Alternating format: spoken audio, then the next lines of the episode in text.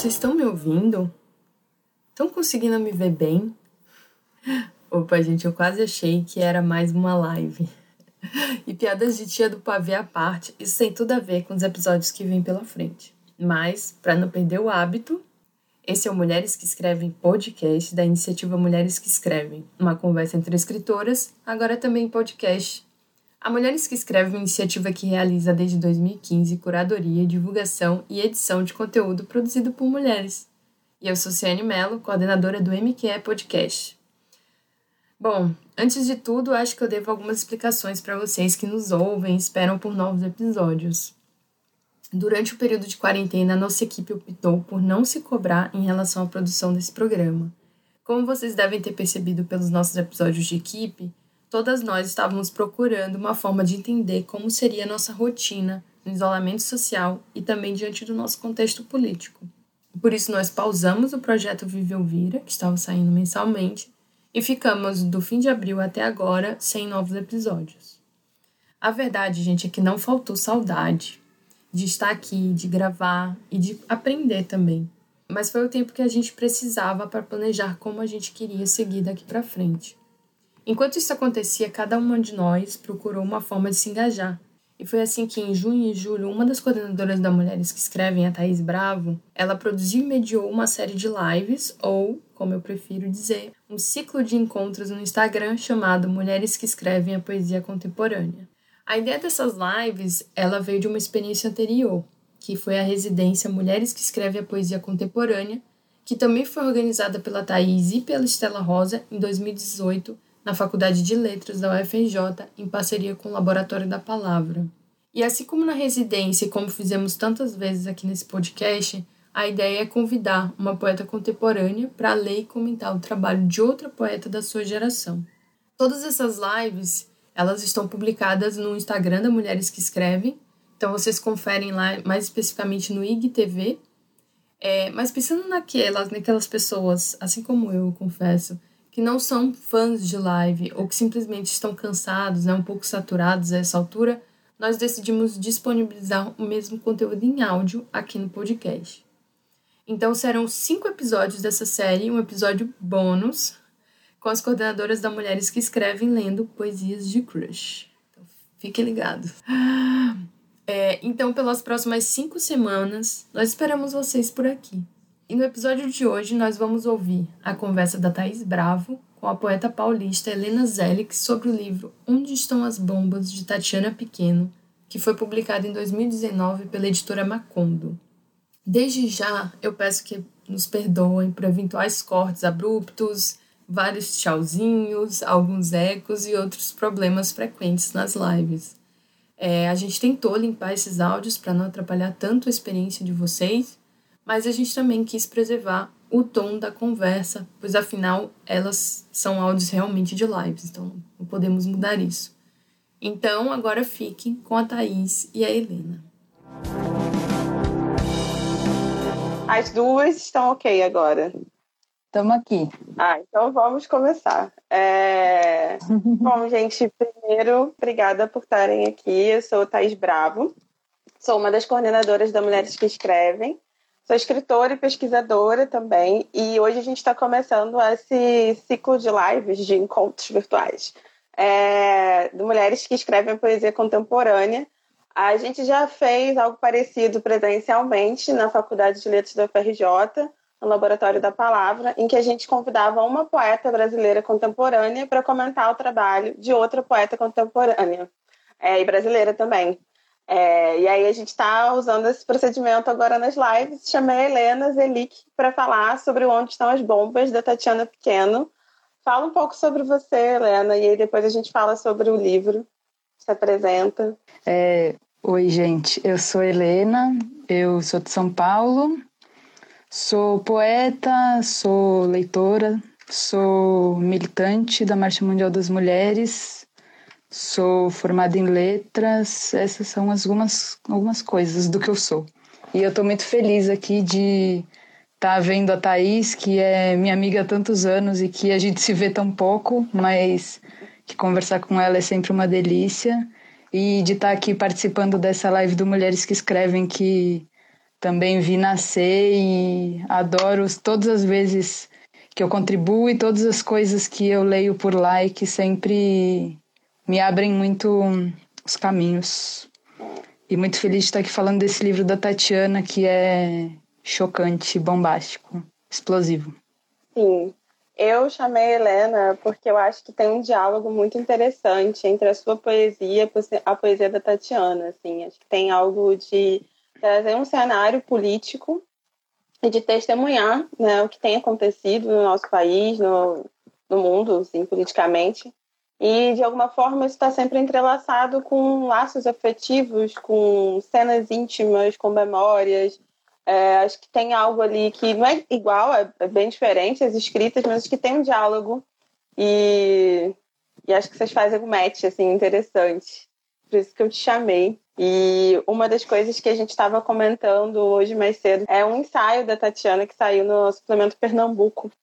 E que é, assim, é um ensaio que está numa sessão do suplemento Pernambuco que se chama Bastidores. Então, é a escritora falando sobre o seu próprio processo de escrita. E a Tatiana localiza, justamente em 2013, um certo início desse livro.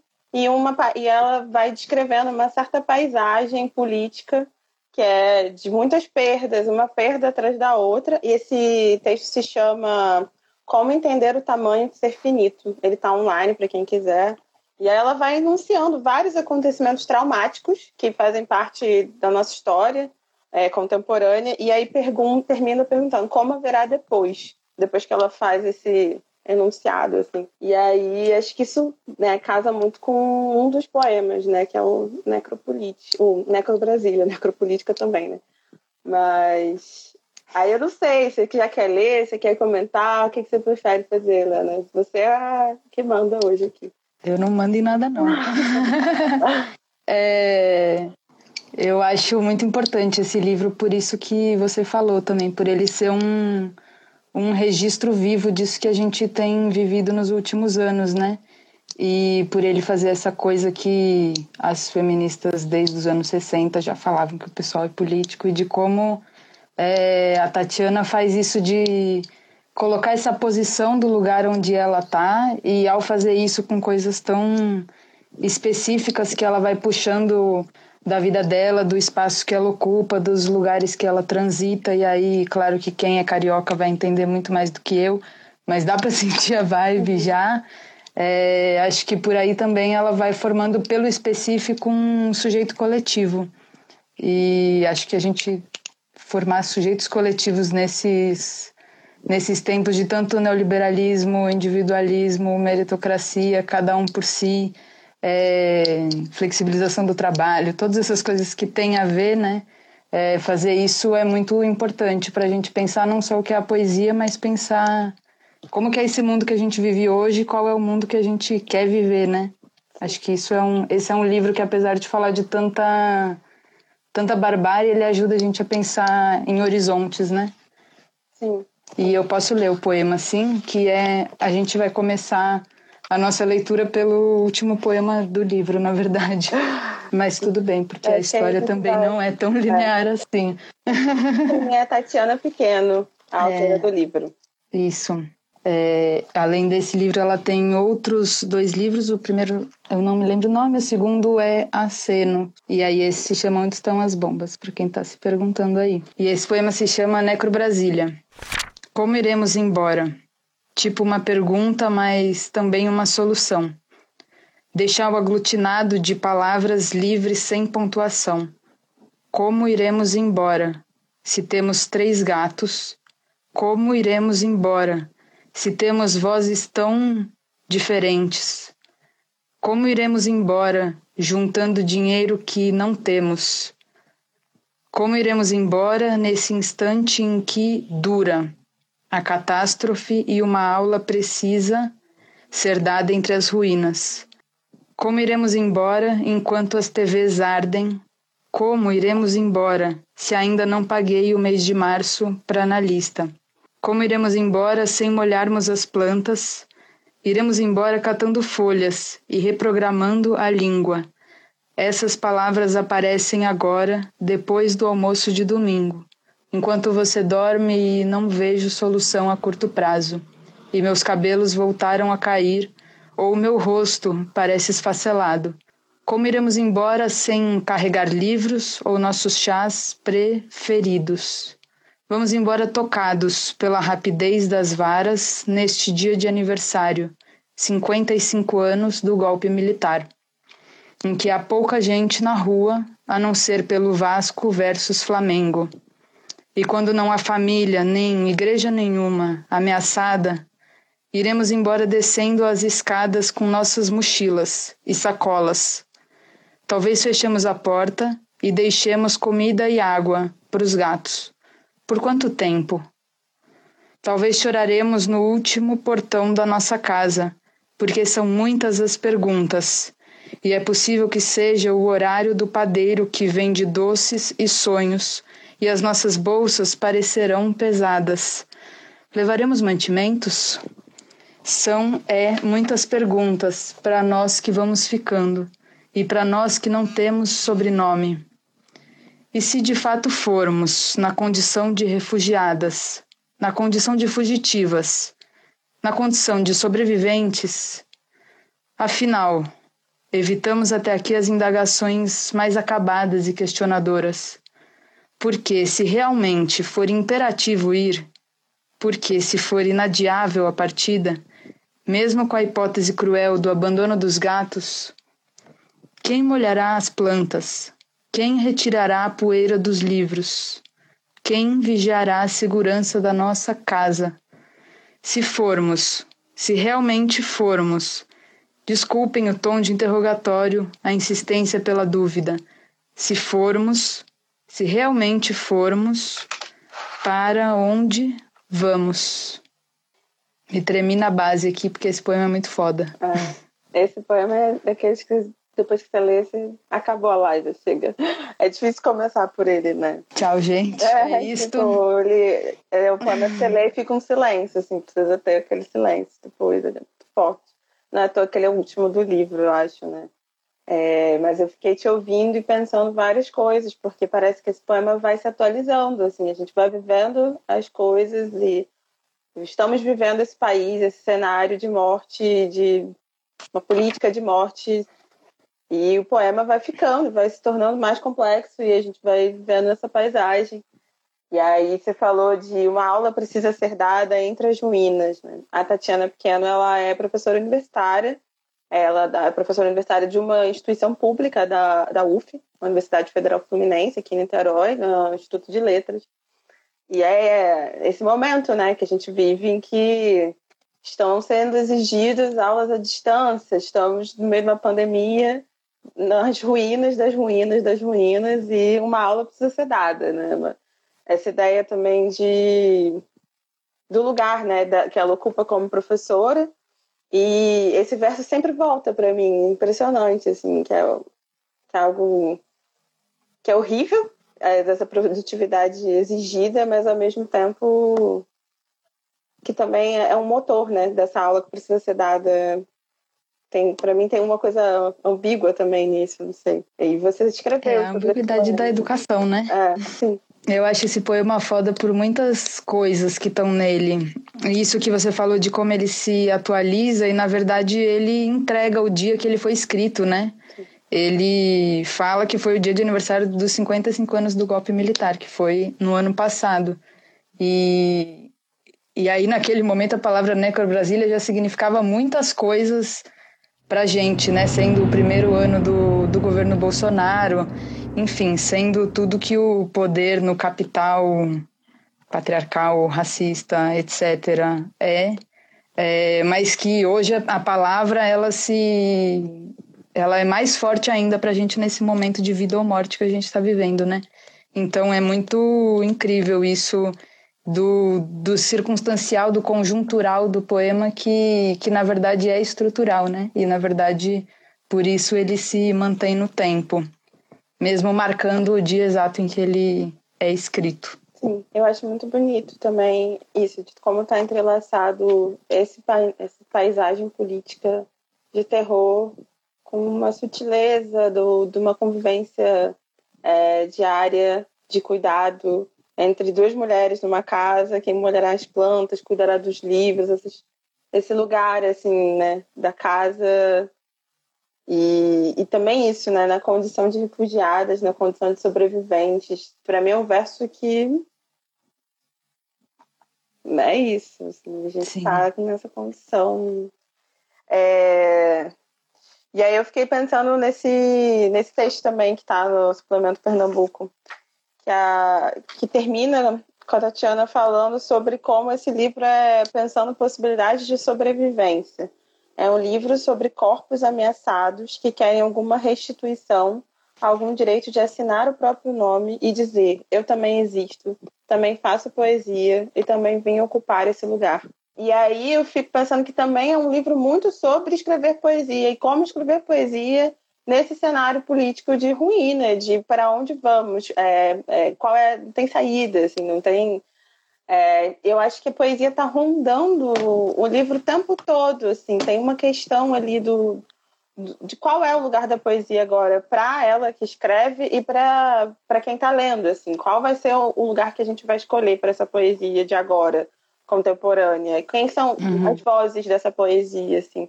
Então acho que isso é uma questão que eu estava relendo e, e, toda hora voltava nisso, assim, tipo, um lugar muito diferente do que a gente costuma ver como o da poesia, né? Assim, bem menos sublime e inútil, né? Aquela ideia da poesia que não serve para nada, não.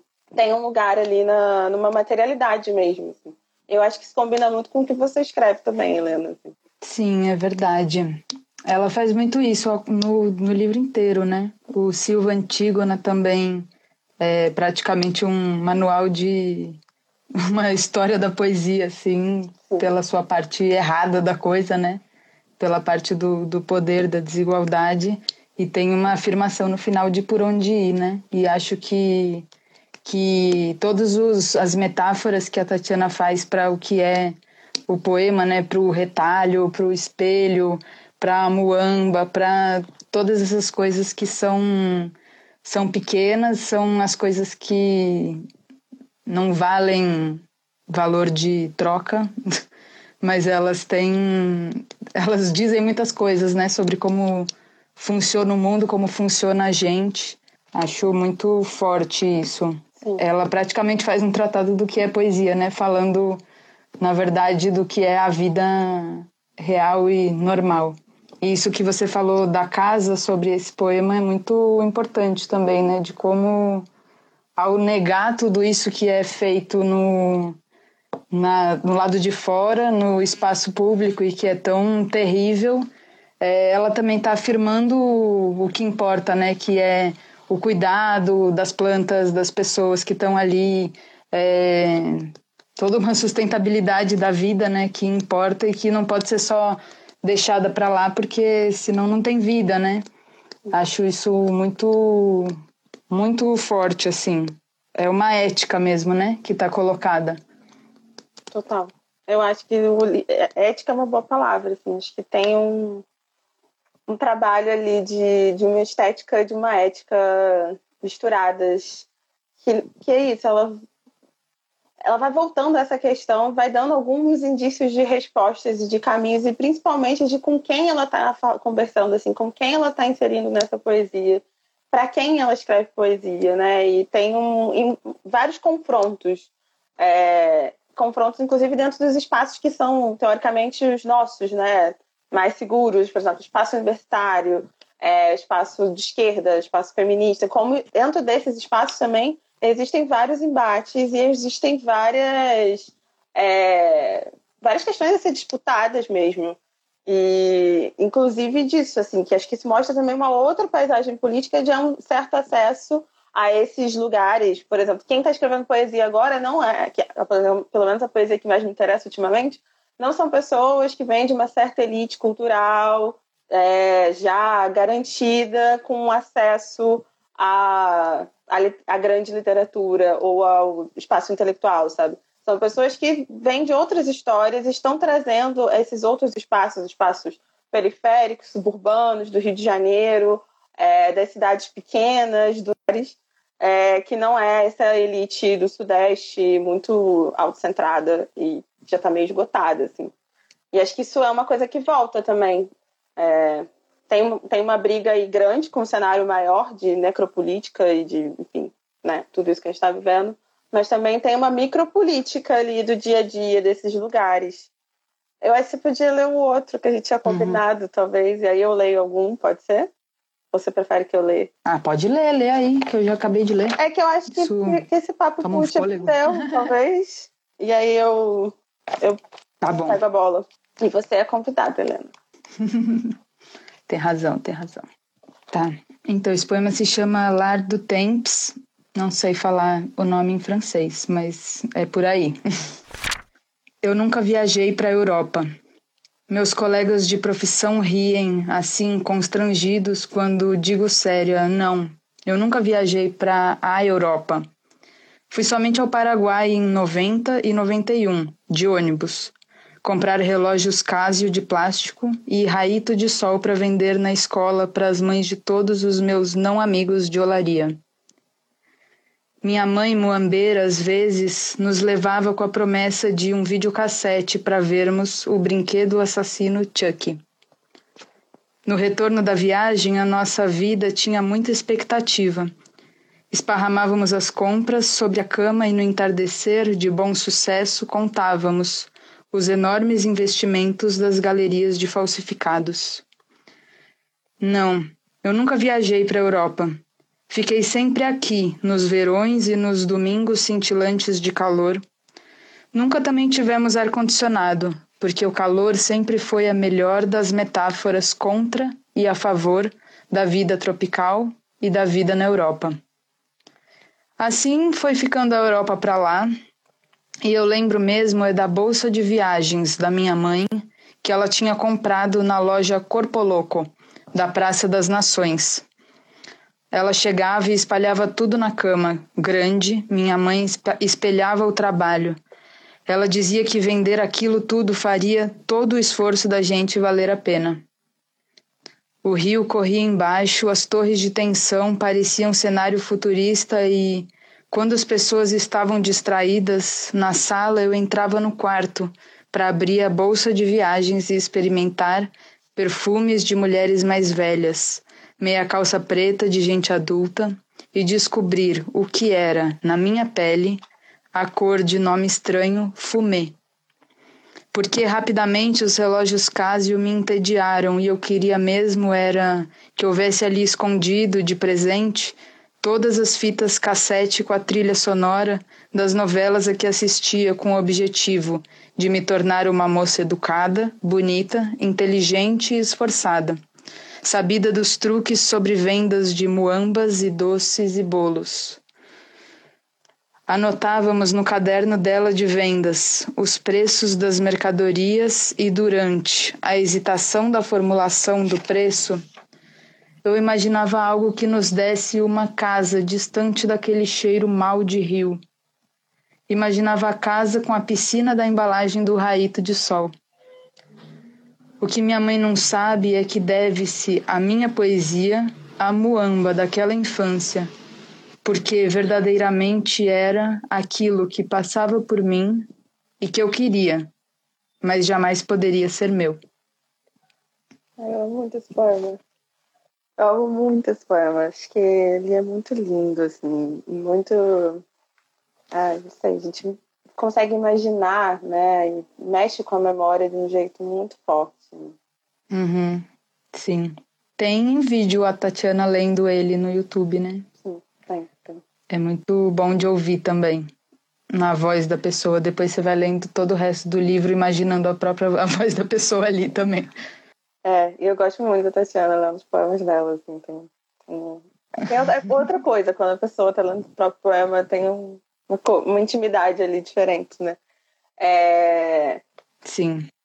Esse poema me faz pensar muito nisso, assim, também de como esse momento que a gente está vivendo, é, com o horror, mas também com essas novas vozes, com essas novas possibilidades que estão em, em, em disputa, praticamente sendo extintas, né, nesse momento, também fazem com que a gente olhe para o nosso passado de outra forma, né? Esse presente convoca um outro olhar para essas memórias e recolocar elas e, e, e acho muito lindo dar o estatuto assim, né? Que a poesia, minha poesia deve ser a muamba daquela infância e e tem uma questão de uma genealogia mesmo, né? De construir, de construir o lugar dessa poesia nessa genealogia que vai puxando a família dela, a infância, os lugares da infância, o subúrbio. Sim, ela vai costurando várias memórias, né, para dizer o que que o que que realmente importa na vida e na e na poesia dela.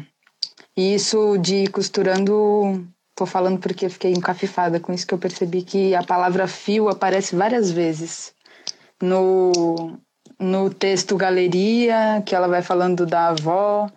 É, em vários momentos aparece esse fio aí. Não sei se é porque tem uma, um novelo de lã segurando aqui o meu celular nas gambiarras para deixar ele de pé, oh. mas é, essas coisas que, que são continuadas, né, e que são muito longas é, e que dão vários nós super difíceis e complexos, né? A, inclusive, a Tatiana Pequeno tinha disponibilizado o livro dela para ler online.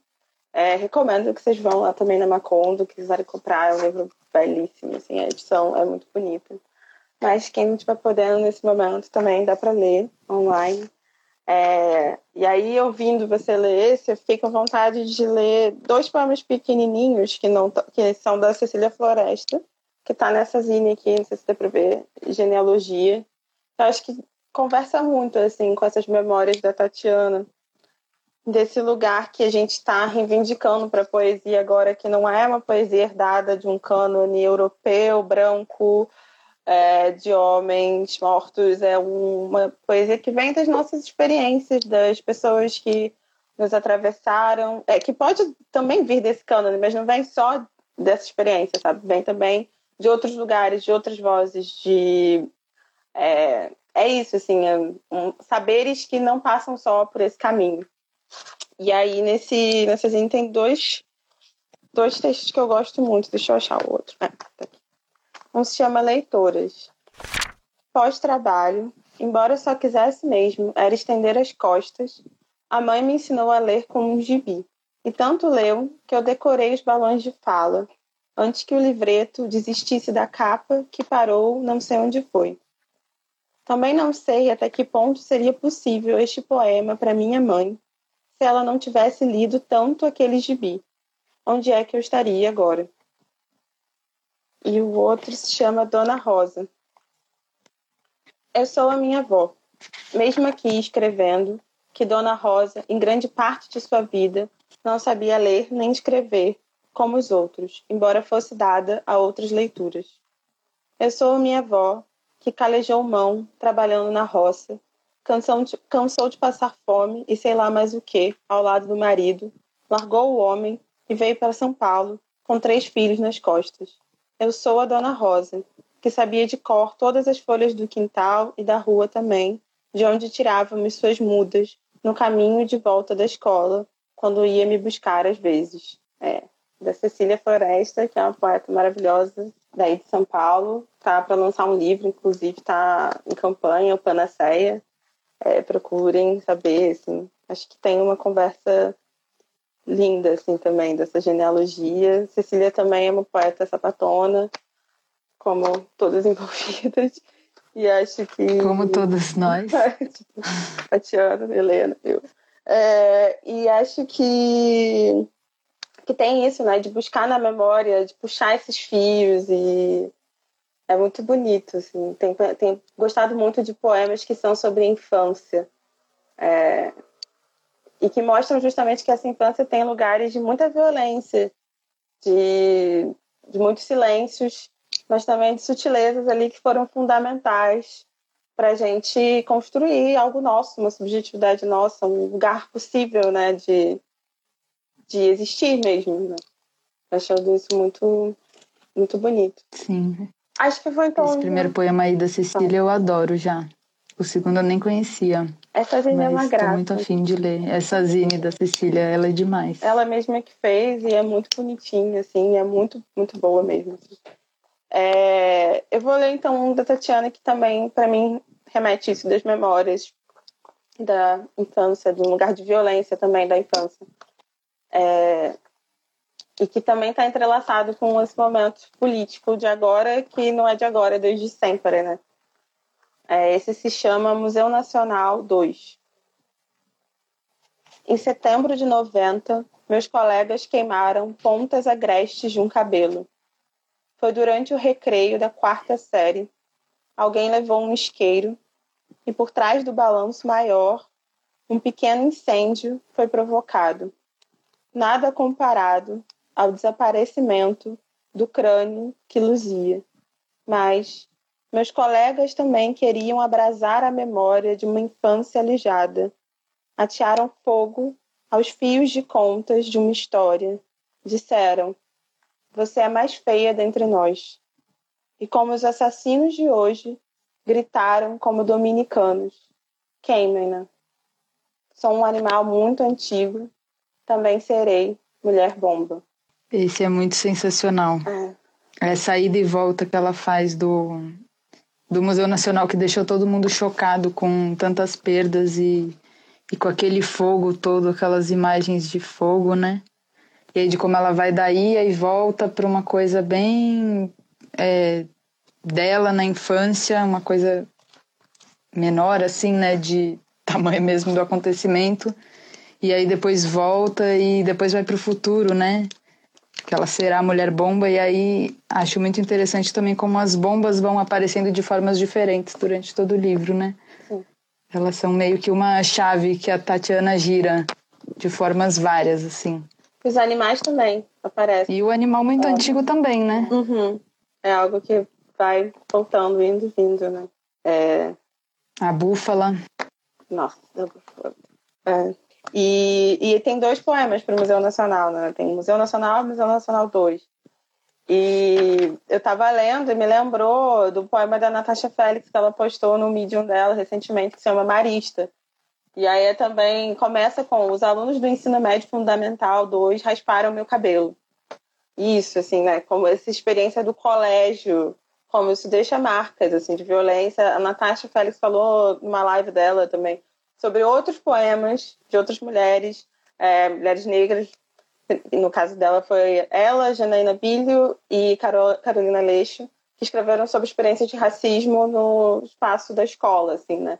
E como né, tem racismo, gordofobia, racismo e elitismo, tudo, assim, né? E o machismo englobando todas as mulheres, né? E também isso volta muito no, no, livro da, da Tatiana, né? De como as mulheres estão aí, independente da vivência delas, tendo que se confrontar com, com esses discursos de, de poder sendo atravessados aí muito, às vezes muito pequena, né? No colégio, é, adolescente, ou você ainda é uma criança, mas já é vista com um corpo sexualizado e intercalar isso, né, como um projeto de violência que está nas nossas vidas pessoais, mas é um projeto político que está tá, tá desde sempre. Agora está numa proporção, mas vai atravessando os nossos dias, né, há muito tempo. É a violência como uma engrenagem do sistema, né? E que por isso ela é exercida de em tantas esferas, é, das mais amplas para as mais particulares. Sim. E de reivindicar também essa violência para si, né? De, tipo, serei mulher bomba, assim. É, de, é isso, né? Quando ela fala que corpos ameaçados que querem alguma restituição, assim. É uma escrita que está buscando algo, assim. Que está buscando se afirmar e, e tomar essa violência para si. A Natasha falou, a Natasha Félix falou, né? Que ele escreve para se vingar. E acho que tem um pouco disso também, assim, desse confronto com esses espaços. É, é o revide, né? Sim, revide. Isso. E o, a própria ambiguidade do título acho que, que coloca um pouco isso também, né? Tanto de você se perguntar onde estão as bombas e ficar identificando no espaço que bombas são essas e quão perigosas elas são para as nossas vidas e também de falar, olha, esse livro é onde estão as bombas. Aqui tem bombas, fim. Uhum. Lidem com isso. Sim. Quer ler mais uma, amiga? Pode ser. Eu vou ler um que se chama Iniciação à Gramatura. Às vezes, quando chego tarde da rua a trabalho e o dia é mais fim do que noite ou madrugada, reparo na iluminação do apartamento térreo. Focos de luz amarelada, conversas mansas entre delicados sons dos talheres sendo colocados em cima dos pratos de louça dentro da pia. Às vezes paro depois do portão e olho de longe a luz estourada fazendo sombra nos quadros modestos e matematicamente curados na maior parede da casa na sala. Todos os dias antes de sair, olho para dentro da habitação onde moro para guardar a luz dos horários e entender a dinâmica dos ventos. E no primeiro andar, antes de fechar o portão, Cuido das pequeninas plantas que os vizinhos arrumaram nas grades protetoras da janela. Sei que as plantas não sobrevivem sempre, mas quando as minhas e as deles estão firmes e a luz amarela amanheceu acesa, eu entendo que carrego comigo o perfume do tomilho e do sono daqueles que amam. Abro o portão e me despeço devagar do bairro e o pico do Grajaú amanhecendo. Quando viro a esquina, o cheiro do café reescreve em mim a luz amarela e o dia comunica aos meus pelos um bom presságio. Esse poema é muito lindo. E ele é muito do cuidado, uhum. do cuidado junto. Tem uma delicadeza, assim, que é, é muito louco, assim, do livro que tem muita violência, tem muito confronto, mas tem esses momentos de, assim, é, é, tudo sutil, é tudo é, é possível, né? É, um certo muitas ambi... alento uhum. ali no meio de tanta tanto peso, tanto confronto, né? Sim, e de novo as plantas aparecem aqui como algo que precisa sobreviver a partir do dela e das outras pessoas regando. É muito bonito mesmo. E eu gosto muito de vários, várias ambiguidades que ela cria pelos cortes dos versos. Que uma coisa que ela faz no livro inteiro, né, na maioria dos poemas é, é os encavalgamentos, esses cortes no meio dos, dos sentidos, né, que fazem a gente entender várias coisas ao mesmo tempo para cada mesma palavra, assim. Sim, no Necro Brasília tem demais, né? Assim. Uhum. E o que eu tava pensando, eu tava em dúvida de ler o Galeria, que é um poema para avó, que é super lindo, é muito isso do cuidado, daquela relação, do que tá, do que tá sendo construído ali entre ela e aquela outra mulher. É... E logo depois desse poema, assim, vem esse e depois vem o Querida, que é um poema um cenário de guerra, assim, total. E eu fico pensando que é um pouco isso, assim, que, que a gente vai vivendo agora. A gente tem que construir esses laços, esse cuidado, é, pensar vingar, né? Também é pensar que é se vingar, né? No sentido de procurar justiça, mas também que as plantas vingam. Eu tenho ficado meio obsessiva com essa palavra, assim, né?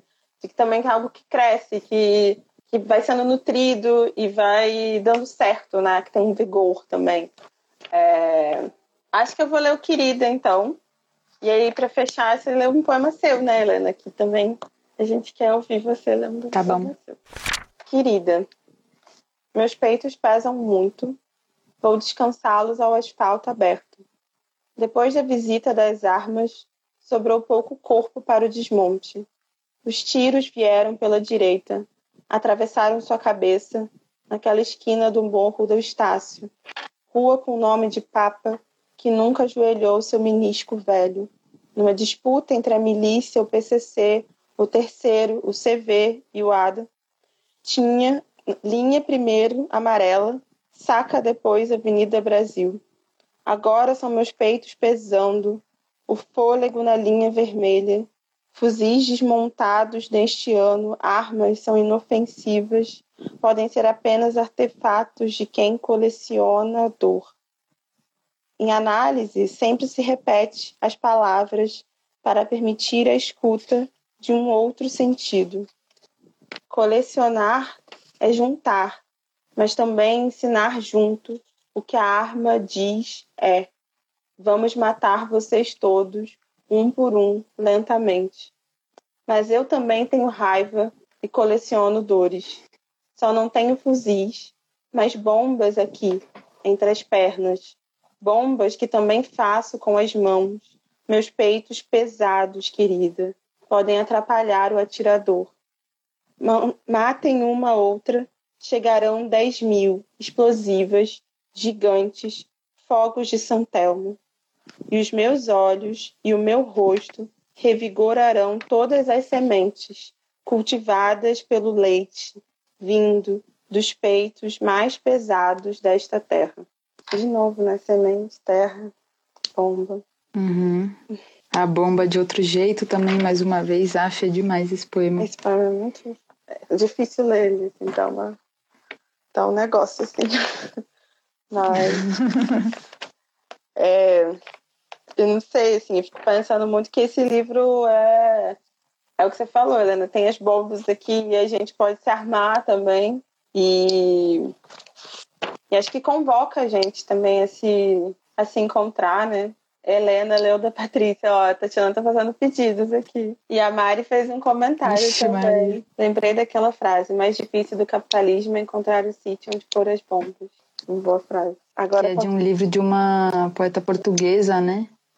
Judite Canha Fernandes. Eu não conheço. Quer dizer, não sei se ela inventou essa frase, mas é o título do livro dela, que tem pela Urutau, inclusive. Vou procurar. E aí, Helena?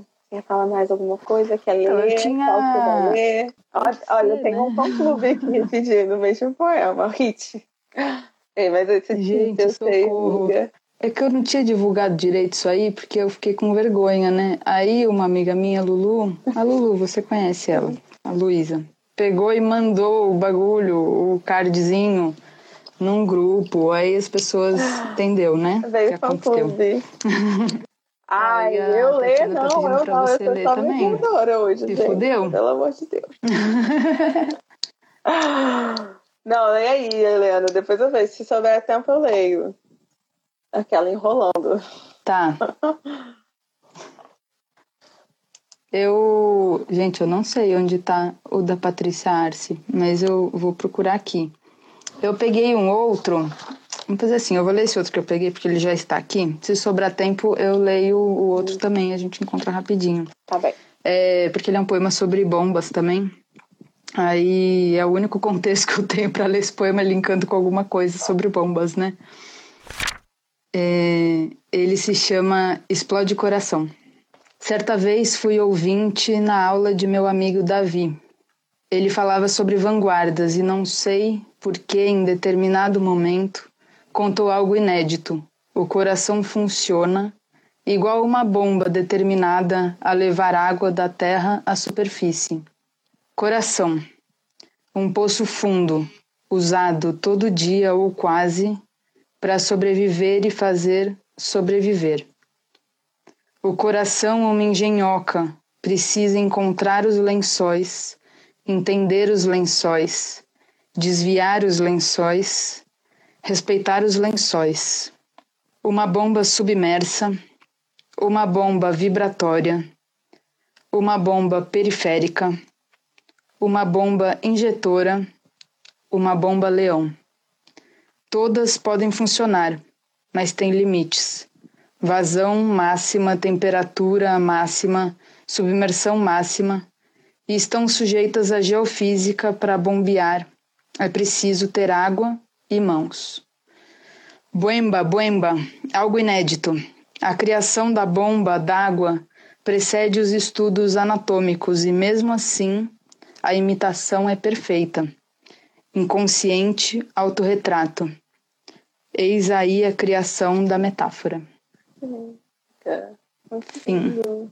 Ah, ó, dá tempo, Helena, de ler Acha aí, Helena, acha aí. Se sobrar tempo, aí eu leio. Sei lá, aí o, a Tatiana Achei. pediu pra ler da. Do... Aí, ó, a Mari já, já A botou o Mari é link rápida aí. no gatilho. Gente, maior luxo ter a, a autora assistindo a live, né? Sim. É bom que se a gente fala bobagem, ela já comenta lá, o, não era isso não. É, Brincadeira, Tatiana. Entenderam nada. Vai. Tá, tá aqui. Esse poema se chama Patrícia Arce. Eu escrevi ele na semana em que começou o golpe na Bolívia, que segue vigente até hoje, foi muito violento e todo mundo acompanhou um pouco, né? O que aconteceu, as imagens que a gente viu, foi obrigado a ver e teve que lidar com aquilo. Então, esse poema é sobre isto. Patrícia Arce. Eu gostaria de ver o rosto de Patrícia Arce, sem tinta vermelha e suplício nos olhos. Trinta braços e seus mata-leões. Eu gostaria de ver os pés de Patrícia Arce. Nas ruas, sim, mas com sapatos. Eu gostaria de ver o rosto de Patrícia Arce. O rosto como era antes do sequestro. Um rosto antes do golpe, um rosto inteiro antes do dia. Eles sequestram sob a luz do sol. Eu gostaria de ouvir a voz de Patrícia Arce, sem os urros, sem tesouras. Mas agora esta é Patrícia Arce, vermelha, careca e descalça. O mundo inteiro assiste, e mesmo depois de muita água, tempo, solidão, Patrícia Arce nunca mais será a mesma. Patrícia Arce, no fundo, todos os dias nos cortam os cabelos e ninguém vê. Eu gostaria de ver o rosto de Patrícia Arce, na altura dos demais, mas Patrícia Arce está no chão. E do chão, Patrícia Arce ergue o dedo e diz: Se querem matar-me, que me matem. Por este processo de cambio, vou a dar minha vida e Patrícia Arce se levanta. Ah, muito foda, amiga. Obrigada. Muito dele. A coisa que eu mais fiquei feliz com ele é que as pessoas decoraram o nome dela. Sim. Acho que era para isso que ele servia. Sim, com certeza. Que lindo você falar isso. É. É, e você postou ele nas suas redes, né? É, foi no Facebook, acho que no Instagram também, né? E isso é algo que tem é, em comum. Esses, entre vocês. Quê? Isso é algo uhum. comum, né? Tatiana eu... também faz isso, de postar no jeito também. É que eu acho que esses poemas que são mais conjunturais, assim, mais, tipo, respondendo a esses momentos que a gente tá vivendo, eles têm que ir para jogo logo, né?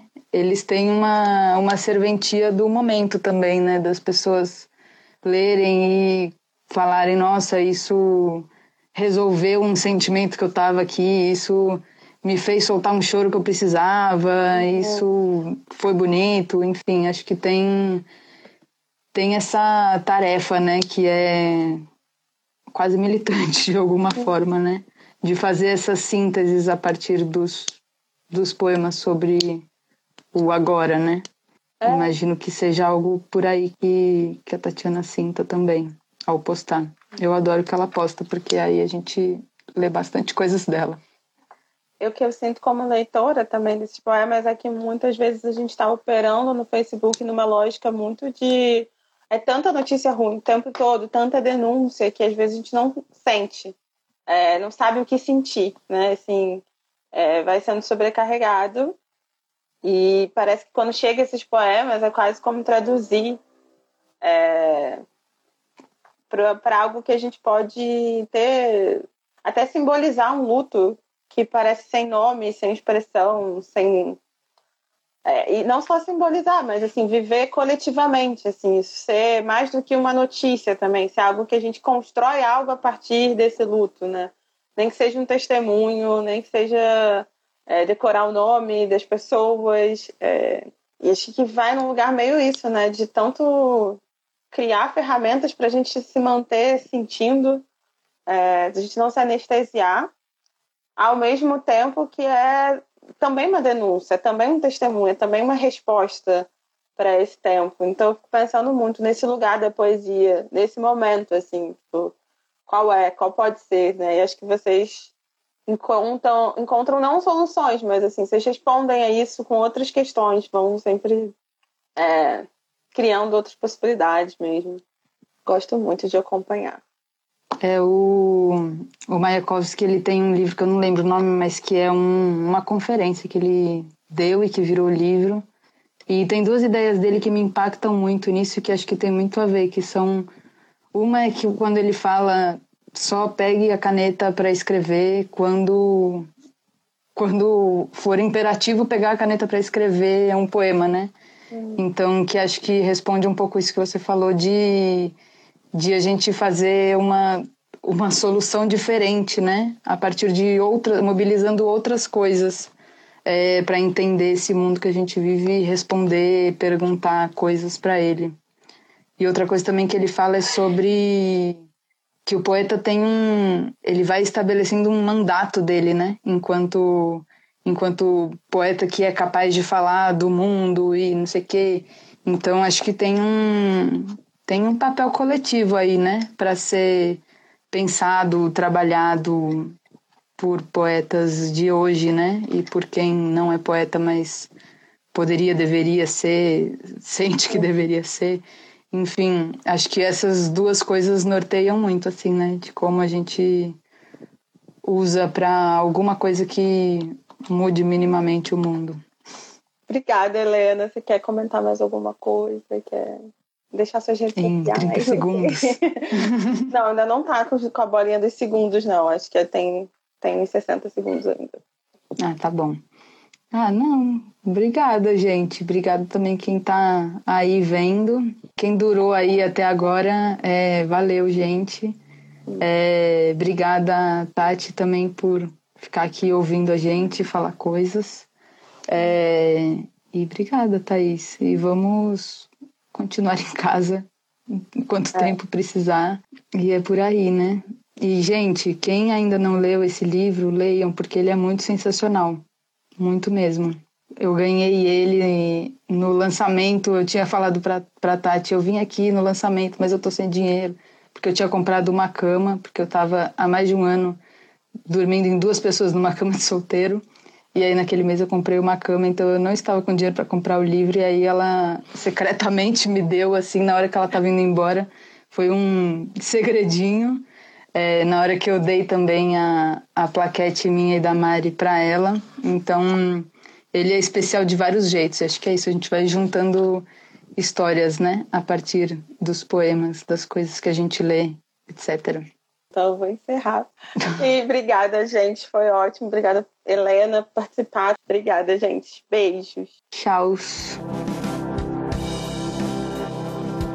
Esse foi mais um episódio do Mulheres que Escrevem Podcast. Na próxima semana estamos de volta com mais um episódio da série Poetas Contemporâneas. Se você ficou curioso para conferir a live cujo áudio foi usado nesse episódio, basta acessar o Instagram, arroba Mulheres que Escrevem Tudo Junto. Até a próxima!